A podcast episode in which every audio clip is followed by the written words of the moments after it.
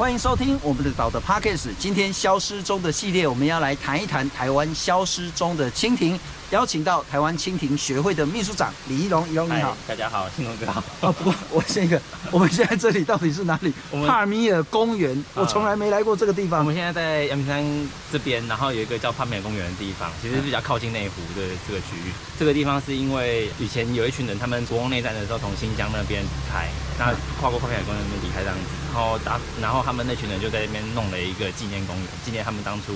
逃脱的这件事情，这样子，就是四九年的时候，从新疆跨过帕米尔高原，再辗转来到这个地方。对对对对对。所以在这边成立一个叫帕米尔的纪念公园。重点是为什么要来这边看蜻蜓？没错，就是后来因为这边有挖了很多的，就是景观池，然后就有一些蜻蜓会来这边栖息这样子。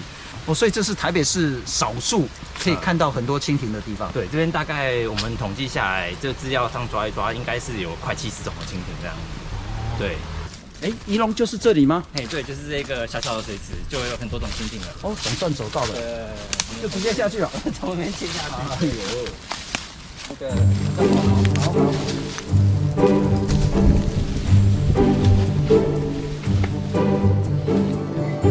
好，仪龙，我们总算走到这边了哈。谈一谈这里我们可以看到什么样的蜻蜓或者是豆娘，好不好？我们这边可以看到什么样的蜻蜓啊？就是帕米尔公园，它之所以会让很多人来看蜻蜓，就是因为这边有一些比较呃漂亮的种类，哦，像。早期因为张永仁老师他的书里面有记记录说这边有漆黑蜻蜓，所以那个时候开始很多人来这边看漆黑蜻蜓这样子。然后还有一些像真尾细冲啊，然后还有一些三角蜻蜓啊，也会在这边出现。所以像这种静水域啊，很多人都会在这边停留，然后观察一下这边是不是有一些像是呃绿宝石啊或者蓝宝石一样的东西飞出来这样子。嗯嗯、对，总之那个什么什么冲就是豆娘，对，什么什么蜓就是蜻蜓，对，没错没错。啊，诚信葱也应该算是豆娘的一种了哈。对，诚信豆娘。哎，等一下，刚刚一龙你在山项的时候谈到说你自己发现了一个特有的物种，哦，对，那个是什么？那个是一种叫做我们叫做萨廷属的燕蜓，然后呃，那个属它很喜欢栖息在那种山林里面的很原始的沼泽里面那样子。然后那个时候，因为我的研究题材就是细葱科的水菜，那它也是喜欢在这种沼泽的环境，然后就到处的台湾的那个沼泽都去做采集，然后就不小心采到了一个新种，叫做短颊燕蜓。短颊燕蜓。呃对，但它的拉丁文学名我是用呃，以前有一位林试所有一位高瑞清老师，然后他后来因为做调查过世了这样子，然后我就纪念他，然后叫他就叫他用他名字去命他的拉丁文的学名这样子。对，所以不是叫怡龙亭啊？不是不是不是。好，我们开始快问快答，第一题。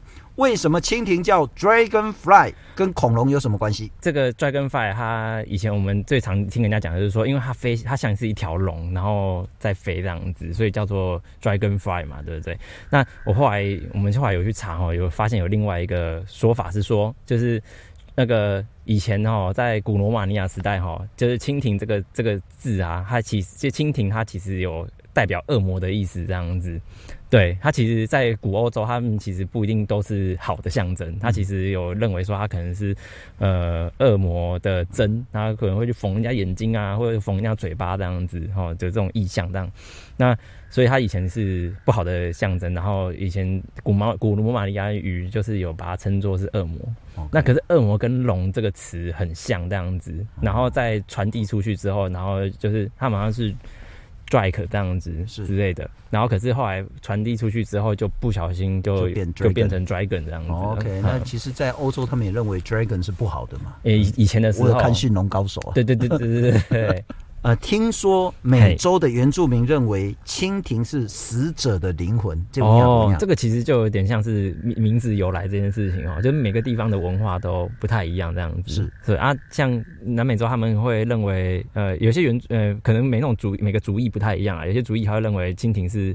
他的亲人或者死者的灵魂，然后他会诶、欸、飞出来的时候，就会过来看他的亲人那样子。那甚至会觉得说，蜻蜓它就是那个它是地狱的或者是阴间的使者这样子，他会引引领他的那个那个往生者，然后去阴间这样子。有点像七爷八爷这样。对对对，有点像啊。但每个国家的意象不太一样，像在日本哈，他们觉得蜻蜓是胜利，然后是热血的象征这样子。对，每个主义都不太相同。嗯，台湾人好像把那个鸭。鹅啊，鹅，嘿，鹅也会有一点点比较神秘的现象。哦，对，就像那个，也许神明，也许是灵魂，头七的时候飞回来看看那个亲戚这样子。对对对，大概可能是说它可能跟人比较接近，那比较容易出现，然后又会飞翔，嗯，又无害。这这就是一种生态系服务吧，就是给人的一些在生态上面的一些对生态的一些联想这样子。哎，不过它活得好像比恐龙还久，对不对？对，它是很古老的生物。好，一个活得比恐龙还久的古老生物，现在就在我们周遭。请问第二题，我看蜻蜓的翅膀都透明的，所以飞起来根本闹红，飞起来没闹红，嗯，看起来呃就是很无力这样子，对。可是它其实翅膀是它最厉害的地方，这样子。嗯、哦，它上面有很多的那个刺脉，然后去那个那个连接它，所以它其实很强壮，不会落红这样子。嗯哼，嗯，虽然看起来是透明的，虽然看起来是透明的。好，但是蜻蜓是一个极度厉害的飞行高手，比战斗机还厉害。对，对对，它可以急停、滑翔、盘旋、垂直升降、升降、空中对峙。为什么？为什么？因为就是这个这个物种，它的那个翅膀哈，我们看一般的昆虫啊，像是蝴蝶，它们在飞或者是一些动物昆虫在飞的时候，它们那个翅膀前后翅会连在一起活动这样子。可蜻蜓不是，蜻蜓的前翅跟后翅，它们是可以那个分开来运动的这样子。好，所以有时候我们在拍的时候，会发现前翅动有时候就是动作会不太一样。然后再来就是它胸部的肌肉也很发达，可以帮助它去拍动这样子。哦，那因为它就是要在水面上飞行，然后掠食，然后还要就是驱赶敌人，干嘛什么东西哦，然后也因为这样的关系，它的那个那个翅膀的功能哦，就越来越强化的。是因为我们看那个科幻片啊，那些未来的飞行器好像就是学蜻蜓哦，真的很多这样子，四只翅膀可以这样分别运动这样子。嗯，最近蛮多这样子，不过现在可能目前的飞行器还做不到，哎，应该是没办法。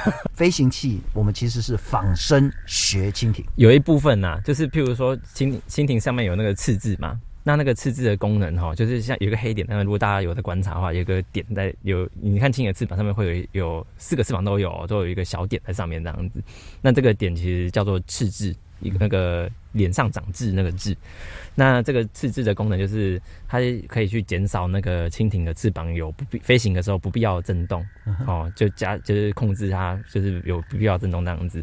那那个有时候飞机的飞机上面也会有配一些配重那样子哈，它也是目的也是要减少那个不必要的震动。其实这个功能是有点大同小异的这样子。就是蜻呃飞机学蜻蜓，这叫仿生啊，有一点仿生了解。好，再来最简单，但是恐怕也是很难的一题，区分豆娘跟蜻蜓怎么分？区分豆娘跟蜻蜓哦，这个其实嗯，可能一般大众不太会分，但对我们来讲很容易啊。哈，就是我们最简单的哈，从蜻蜓跟豆娘成虫的外观来谈就好。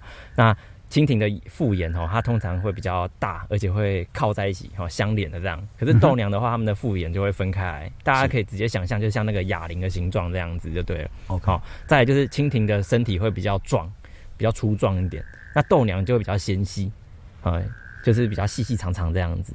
哦，这是身体的部分跟头的部分。那再来就是那个翅膀哦，它的翅膀的话，豆娘的前翅跟后翅长得很像。所以它叠起来的时候，哈，可以四片翅膀就是几乎很吻合的叠在一起。OK，那我们又叫做军翅亚目，就是这样的原因。嗯哼，就是在停下来的时候，翅膀是立着的。诶、欸，它可以立着，而且它可以四片叠在一起，四片一起立着。对，那其实又很好分啊，哈，就是我们想，我们小时候玩那个竹蜻蜓，对对对对对，竹蜻蜓一定是平的嘛，对不对？啊，所以蜻蜓停下来的时候呢，两只四只翅膀是平的，哎，对，通常都是平的。然后再就是翅，它的翅膀除了停下来的形态是不一样之外，哈，是。它那个，诶，蜻蜓的翅膀的前翅跟后翅也长得大小不一样，了解，就是所以蜻蜓又叫做不均翅亚目。就是它的前翅跟后翅是不同的这样，对对对。那然后之后就看眼睛了哈，眼睛啊比较靠近合在几乎合在一起的，就是而且比较大，很像飞行员的安全帽那样。啊，豆娘就是很像哑铃，就是眼睛分在比较外面这样子，那眼睛分很开这样子。好，这个其实很简单然后，但其实再分下去，因为就很学术了哈。好，这个问题怎么分公的母的？怎么分公的母的？哦，我们一般哈，就是呃有很多种方法，可以从颜色啊，但可是有时候颜色很像的时候就很麻烦。那再来的话，我通常会跟人家讲说，你可以看它的那个腹部第二节的下面哦，会有一个凸起，那是它的公的才会有的一个附生子器。就，鸡鸡它鸡鸡其实长在那边哦。对，好，鸡鸡限制级的。对，然后如果是那个公的的尾巴末端哦，会有很特别的绝卧器。OK，如果你常常在看观察蜻蜓，或者是你有看到蜻蜓，它常常会有两只连在一起的，是哦，就是一只在前面，一只在后面，那样子交叠。那这样子，它们其实是准备要交配嘛。那公的会用它的后面那个绝窝去夹住那个雌虫的那个头后的地方，头的后面这边，然后大概胸部的前面的有一个有一个窝，它是可以把它夹起来的这样子。总之就是仔细观察，公蜻蜓在腹部第二节会有一个凸起的东西。对，这个就是，然后没有就是母的了。对，诶、欸，没有的就通常是母的，然后在这尾巴后面。就是屁股的，应该说它的腹部的最末端哈，有两个，有有三个组成的夹子。好，我们分了公跟母之后，接下来就要谈这个所谓的公母的行为了啦，然后交配，那很多人就穿着附会啊，就哦，好浪漫呐、啊！你看天地之间有大爱啊，交配的时候，对对对，还会两只形成是一个爱心，有这么浪漫？交配为什么要形成一个爱心的形状？交配为什么形成爱情呢？就是跟雄虫有关系，因为它的那个附生殖器哈，在它的腹部第二节，所以它的雌虫就是必须要把它的那个生殖器从它的屁股末端哈，再往前延伸到它的。那个腹部第二节的地方去做一个心形的连接，所以在我们、哦、这两天有查到一个在北欧神话哈，他们把这个认为是一个爱情的象征这样子，哦，就是它就是一个爱心形状的连接这样子。嗯、对，那完成这个连接之后，才是一个完整的交配行为.然后雌虫才可以再去呃下蛋这样子。嗯、对对对。好了，你要说它浪漫也对了，本身就是它交配的行为就是这个样子。嗯、尤其如果是它红色系的蜻蜓哦，就更漂亮了，这样子。真的、哦，对。好了，浪漫一下也不错。好，食色性也嘛，哈，色讲完了，嗯、来吃东西。蜻蜓吃什么？蜻蜓吃什么？其实蜻蜓是肉食性的，它从小时候住在水里叫水菜的时候就是肉食性这样子，长大之后也是肉食性。对，那肉食性就是说，它看到会动的，通通要吃。对，就是它抓一些小昆虫啊、嗯哦，或者是小型的的动物，它只要能够抓到嘴巴里面的，它基本上都会去吃这样子。对，那像国外还有案例，就是那个大型的蜻蜓甚至会去抓蜂鸟来吃这样子。蜻蜓可以吃蜂鸟，因为蜂鸟很小嘛。啊，蜻蜓又够大的时候，就刚刚好。那很大只的蜻蜓吃很小只的蜂鸟，对，但不是很常见啊。这种状况不是很常见。通常蜻蜓最常吃的就是，譬如说，我们水边常会有一些蚊蝇类啊，是哦，或者是呃这些像像呃水里面会有孑孓啊，或者是蝌蚪啊、清江鱼这一类的啊，哦，这是小鱼，哦，都会是它的食物这样子。哦、所以蜻蜓算是好的呢，它会吃蚊子啊。对，其实它其实会帮助抑制一些那个病虫害这样子。不过我现在胆子比较大，我现在看到很多水蜘蛛我都不会害怕，所以这水蜘蛛也都是蜻蜓的食物的。哎、欸，它可以是食物，也可以是它的天敌。对，Okay. 因为蜘蜘蛛会结网嘛，它蜻蜓有时候飞过去就会蜘蛛网捕到。那甚至有时候它刚爬出来羽化，因为它它会有一些些尾的震动的时候，水蜘蛛感应到。他就会来抓它这样子，我这就是拉比了哈。对对对对对，这就是生命，我多了哈。对对对，大吃小。好，来接下来就是那个蜻蜓的天敌是谁？刚刚说蜻蜓吃什么？那什么吃蜻蜓？哦，那我们就接续蜘蛛的话题啊。其实像蜘蛛哈，它可以是蜻蜓的，呃，可以是蜻蜓的天敌。大多数都会觉得蜻蜓呃会被蜘蛛吃，对不对？对。但蜻蜓其实也会吃蜘蛛。哦，很难想象，对不对？是蜻蜓蜘蛛，像，诶、欸，我最近，呃，前几年有一个研究，就是蜻蜓它，呃，尤其是豆娘哦，我们观察到豆娘，它会去寻那个蜘蛛丝。嗯，对，它就去看到那个蜘蛛丝，它有时候，诶、欸，看到它不会直接冲过去，可是它会在上面寻，上面有没有就是小昆虫，或者是有蜘蛛在上面的时候，它就会。就是因为那个很快飞行很灵活嘛，是它可以前进再后退，然后就把那个蜘蛛从蜘蛛网上抓走这样。谁吃谁还不晓得了哈。对，那谁可以吃蜻蜓啊？谁可以吃蜻蜓？像比如说鸟类啊，哈，大多数的鸟类肉食性的哈，他们也会抓蜻蜓来吃。哦，那人也会吃蜻蜓哦，有些国家的哪一个人吃蜻蜓？就是有些国家的那个像那个呃中国啊、东南亚、日本啊，他们都有以蜻蜓为食物的案例，这样那个南美洲也有。啊、嗯，就把它的水菜啊，或者是成虫，然后烤来吃或炸来吃这样子。这样。对，然后那个在水里面，有时候它也会被鱼吃这样子，或青蛙哦。我们常常看到蜻蜓在点水的时候，就一堆青蛙躲在旁边看它的。所以几乎只要体型比蜻蜓大的，都可以是它的天敌。食物链就是这样子嘛，就是大吃小这样子。这就是人生生命了哈。好，蜻蜓真的有轻功吗？我们常常讲蜻蜓点水，蜻蜓点水。那蜻蜓为什么要点水？它有轻功吗？呃，蜻蜓点水其实主要的目的啊、呃，有一个是要那个产卵那样子，嗯、但它有时候就是也会沾一下水，让自己身体湿一点那样子，或者是洗那个就是像洗个澡这种概念那样子，有时候也会这样啦。但主要目的其实是要下蛋。但它下蛋方式也不只有点水啊，它还有像是插秧式的啊，或者是说它甚至有些蜻蜓的雌虫，它在腹部末端有一些叫做产卵管的东西。是，好、哦、像我们现在这个有植物，它不是会长在那个水面上面吗？蜻蜓、uh. 或豆娘哦，应该说大部分豆豆有一些豆娘，它就会飞到那上面，它把卵产在那个植物上面哦。Uh huh. 然后等到那个卵孵化之后哈，它水菜就是掉下面的水里面那样子，啊。哦，所以它不一定是在水面上产卵，就是我们在树上产卵，可能常看到是这样啦。可是有一些它会在树上产卵，或者是它产在这个旁边那种边岸，就是潮湿的苔藓或泥巴里面。OK 啊啊，如果降雨的时候，水位会高上来的时候，哈、uh，它、啊、那个蛋就刚好可以孵化，它就会。水菜就会孵出来，然后跟着水流走的。那在水面产卵就是蜻蜓点水，它是点一下就产卵下去，那会掉到水里面。对，它就会掉到水面，或者是它会粘连在那个那个，就它有时候它有时候是滴沾一下水，然后卵会释放下去。那有时候是会把那个卵会泼在那个就是边那个植物上面，会粘连在植物上面的。而且就算在水里面啊、呃，只要不被吃掉，它都可以孵化。哎、欸，对，因为它就它会生很多很多很多的蛋，然后以量取胜这样子。好，这也是我最近才学到的。然后蜻蜓的幼虫叫水菜，对，那个菜不太好写，上面是一个 万一万两万的万，下面是一只虫，对，万虫，那叫水菜。嗯，所以它是一个叫做不完全变态的生物。为什么它叫水菜？为什么它要变态？水菜它是呃怎么讲？就是这个词，这个词最在中国古字，它是说这个词哈，它在形容的应该是像蝎子这样子的生物这样，然后。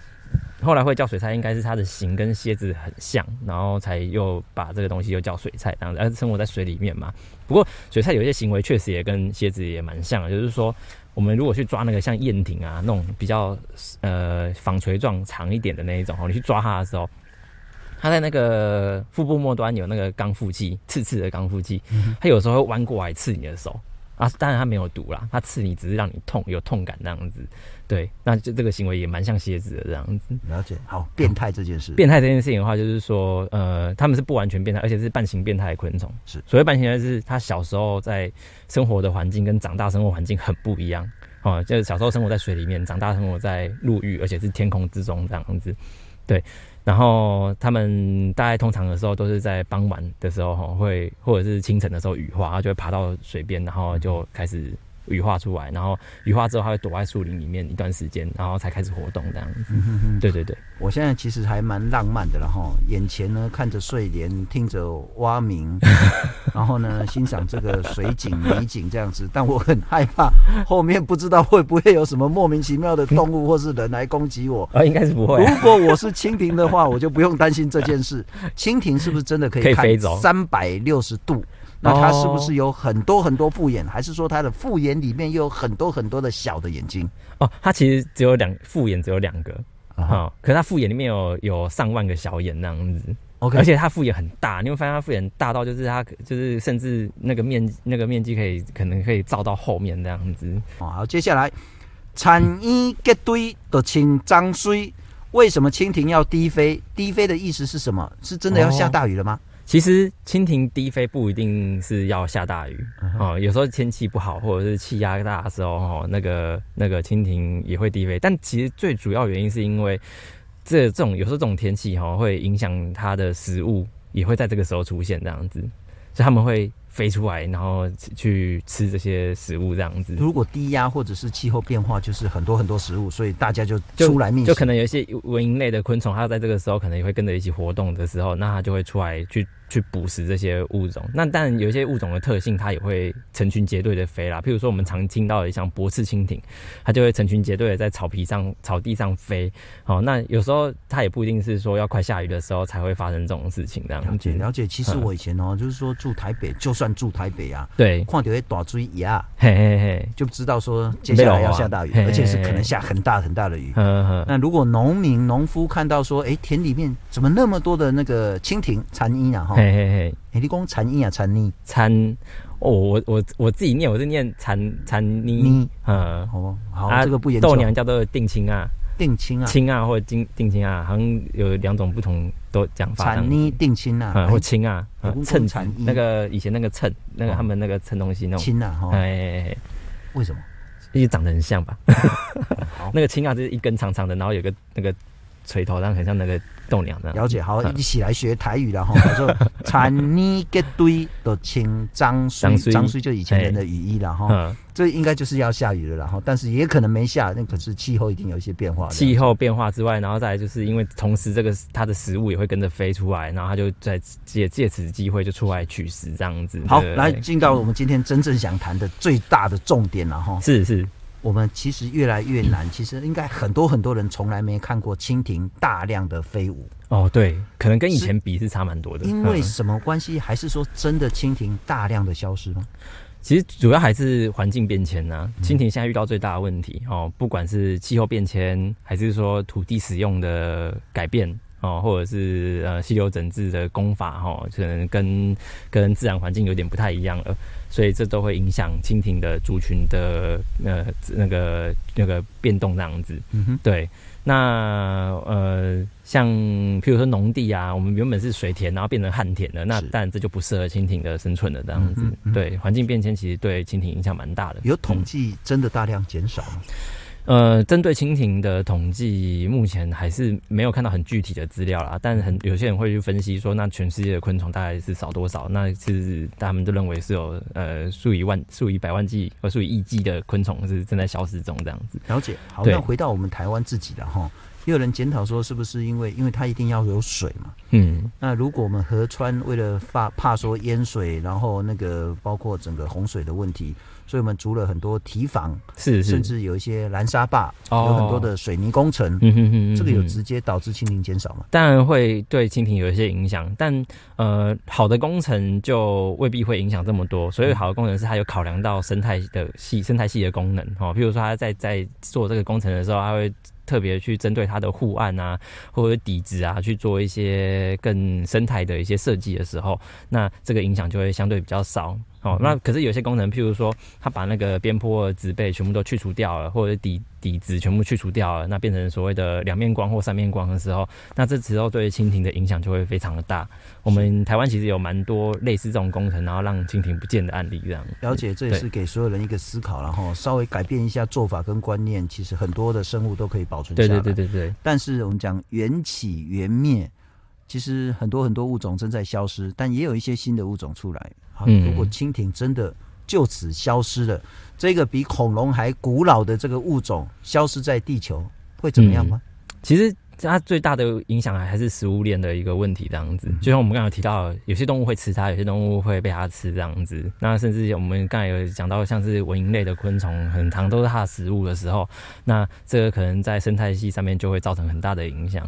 哦，就是有些本来要吃蜻蜓的那个昆那个鸟类啊，突然间哎，采播蜻蜓吃，是对。那但对人类还有一个很大影响，是你小时候看过蜻蜓，可是它突然间在你的文化里面消失了。我们常常听人家说，我们以前有那个红蜻蜓可以看，那什么现在都没有了这样子。我这个年纪还会唱那首歌的。对，所以其实其实它在不管是在生态的层面啊，或者是说环境的层面，或者是文化层面，其实都会有一些。感受不同这样子。不过除了蜻蜓消失本身的冲击之外，它恐怕还是另外一个指标。对，它也是一个指标。蜻蜓就是一个生态重大的指标，它是一个环境多样性跟好或不好的指标这样子。对，但我不能说所有的蜻蜓都长在很棒的水域，但它们通常都有一个指标性，它有一个代表性这样子。了解，对，象征说一个很大很大的警讯哈。对，没错，没错。最后一题。嗯我们希望蜻蜓可以永永远远的继续在地球，而且是活得更好。我们可以做什么事？我们可以做什么事情？嗯，我们可以先关心身边的环境开始，但也可以先多认识蜻蜓这个物种，它需要的是什么这样子。譬如说，它需要的，我们刚从刚才听到的是，呃，我们刚才讲的有，它需要的是水域环境啊，水域环境要，譬如说，呃，有植被啊，要自然那样子。然后再是你身边的哪一些这样的环境，它本来是。很漂漂亮亮的这样的环境，然后正在消失中。那我们可能可以先从这些地方做起，哈，先从观察，然后跟关心开始做起，这样子。非常谢谢仪龙，十七题快问快答，怎么样都是问不倒他。不过说实在，我们透过这个也许比较不一样的问答的形式，让大家更来了解。是是是，我们生活周遭其实就是有很多很多蜻蜓。对，只是我们有时候选择视而不见，有时候因为真的环境的改变。越来越难看到，但是我们需要共同来珍惜、呵护台湾这一片的环境。非常谢谢宜荣，我也谢谢阿聪来。如果大家有空的话，也可以来这里叫帕米尔公园，在士林呃阳明山。坐公车会到了哈，对对对对对，那个班次班次非常少，啊，这其实是一个很好的环境。对，再次会开车也可以来这样子。再一次谢谢宜老，不客气不客气，谢谢谢谢。